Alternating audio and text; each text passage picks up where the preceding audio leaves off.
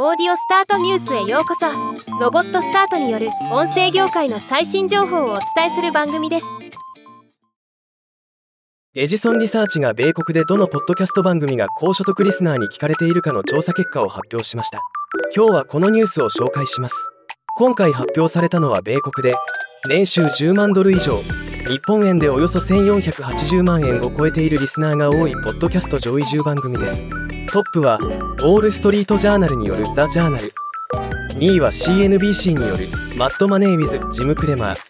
3位はシリアルによるナイス・ホワイト・ペアレンツとなりました。こちらにランクインした10番組は全て年収10万ドル以上の世帯のリスナーが半数を大きく超えているとのこと。ラグジュアリーブランドの広告主はこういったデータをもとにポッドキャスト広告を配信すると効果が高いとのこと。全くその通りかと思います。日本ではまだこういった細かいデータの統計が流通している状況にはありませんがいずれこういうデータをもとに広告配信をする日が来ることになるでしょう。ではまた。